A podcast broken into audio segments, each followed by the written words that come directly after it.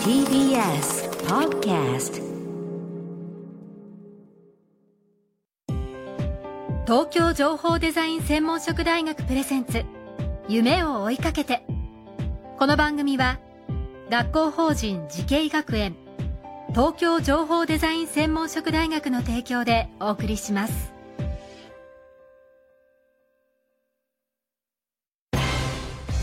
未来あったらいいな。こんな世界できたらいいな。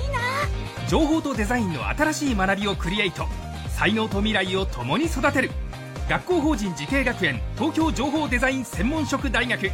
来年4月開学予定。オープンキャンパス開催中です。夢。それはもうすぐ実現する。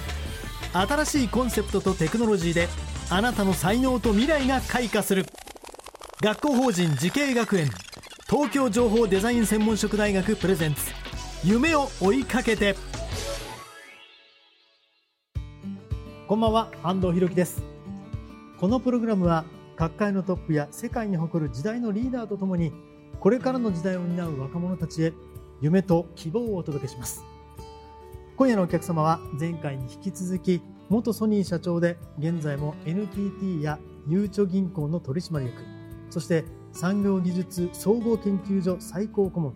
そして来年4月に開学予定の東京情報デザイン専門職大学学長の中鉢良二さんです。中鉢さんよろしくお願いします。よろしくお願いします。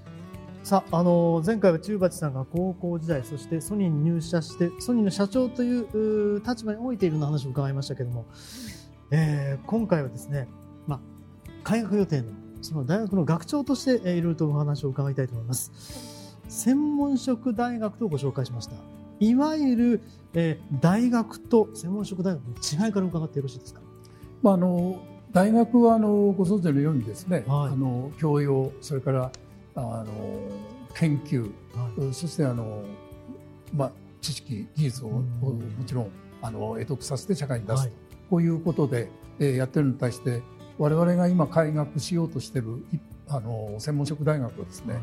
高度なそういう専門な知識技術を要するそういう職業につける人材をですね、うん。えー即戦力として、えー養成しようと、はい。実践できるあの人材を養成しようとする目的で作られるものです。うん。ということは授業内容も大学とは少し違うということですね。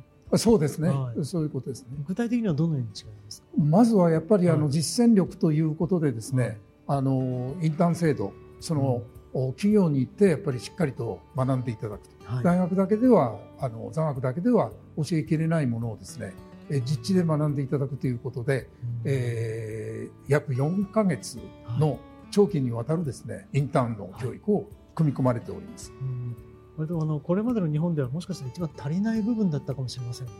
そうですね。海外では決してあの珍しくないんですけども、お私なんかの大学で、えー工場実習っていうのがありましてそれはさそれでもせいぜい、まあ、2週間とか3週間の、お工場実習で終わることあるんですけども、お今回はまあ非常に長いというのとそれからあの座学それでも座学の中でもですね、まあ、学級肌の方というのもあるのかもしれませんけども実務経験のあるはい先生方をあの多数用意してございましてうんですから、まあ、あのビジネス感覚に優れた、はいあそういう先生方からそのお社会に出てどういうことが起こるのかとか、えーどういうところではそのポイントなのかということをですねしっかり教え込んでいきたいということですね。なんかその教員選択にも自信が終わりと伺いましたが。はい。そうですね。先生方あのいろんな領域でですね、はい。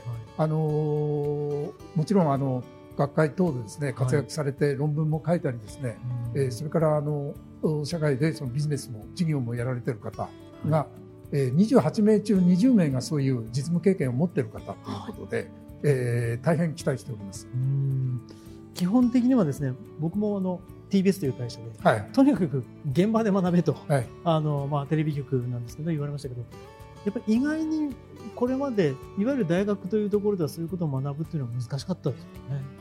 まあ、一生懸命教えようとはい。大学もされてるんだと思いますけど、はい結局はやっぱり私あのお会社に入ってですね、はい。えー例えばさあの前回もおあのお話出ましたけど、はい。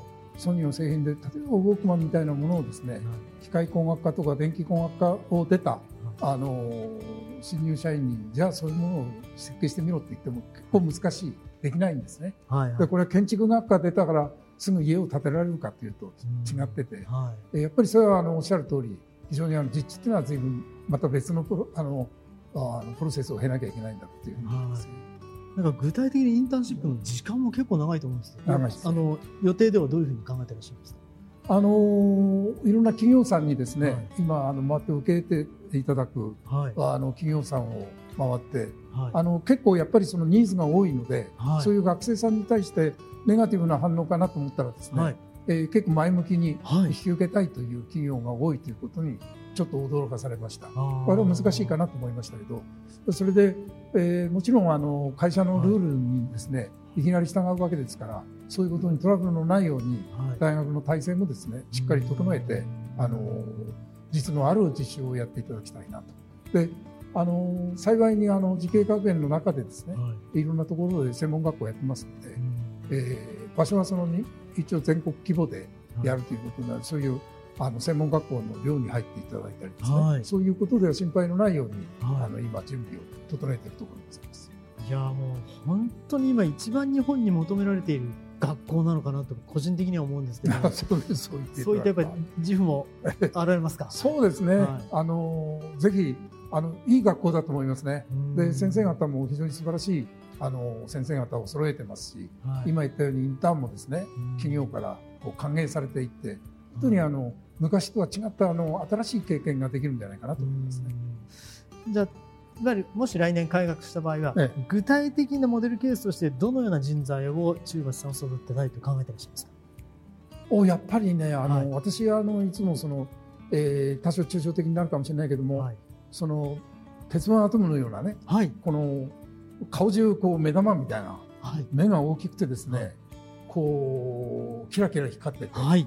それでこのおお日本がもう一度ですね尊敬される国そういう国づくりができるような若者たちをやっぱり育てたいというふうに思いますね。いや本当に楽しみです。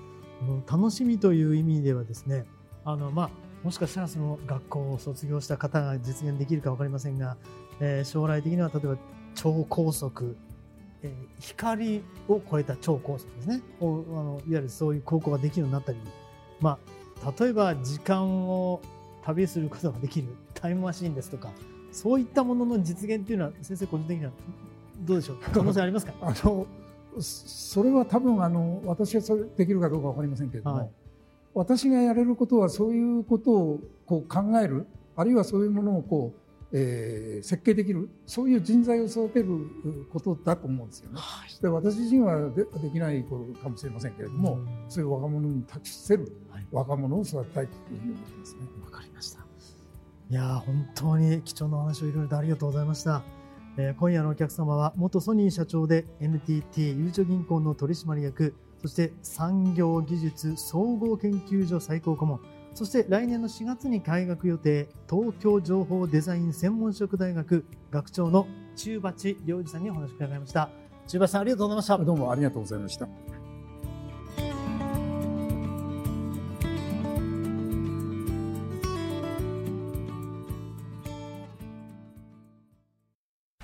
情報工学と人工知能。メタバースとサイバーセキュリティ。情報とデザインの新しい学びがそこに。時代の即戦力を育てる。学校法人慈恵学園。東京情報デザイン専門職大学。来年4月開学予定。オープンキャンパス開催中です。東京情報デザイン専門職大学プレゼンツ。夢を追いかけて。この番組は学校法人慈恵学園東京情報デザイン専門職大学の提供でお送りしました。